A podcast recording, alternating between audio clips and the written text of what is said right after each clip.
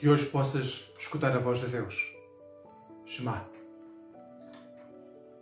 Lucas 19, 39 a 40 diz-nos: Então alguns fariseus que estavam entre a multidão disseram: Mestre, repreenda os teus discípulos. Mas Jesus respondeu-lhes: Olhem que se estes se calarem, até as pedras hão de gritar.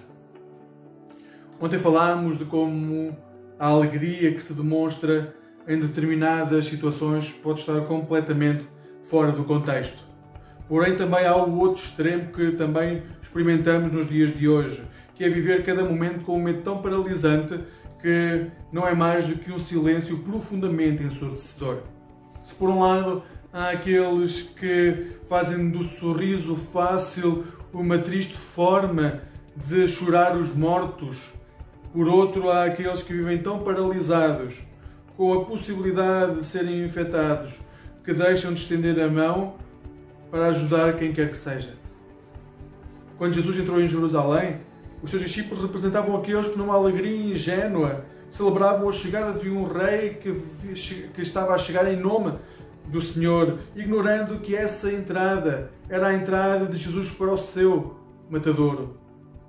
Porém, na mesma multidão estavam alguns fariseus que temiam tanto o Império Romano que só o facto de ouvirem alguém clamar, proclamar um judeu como sendo rei, logo ficavam com medo que o exército romano pudesse voltar com força e castigar o povo.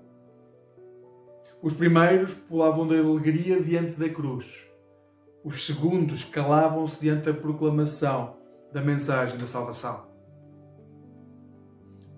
Que hoje a nossa voz não se deixe de ouvir na proclamação do Evangelho. O Evangelho que diz que Jesus, o Filho de Deus vivo, vem em nome do Senhor para nos resgatar da nossa miséria e para nos conduzir de novo para a casa do nosso Pai Celestial, que está de braços abertos para nos acolher.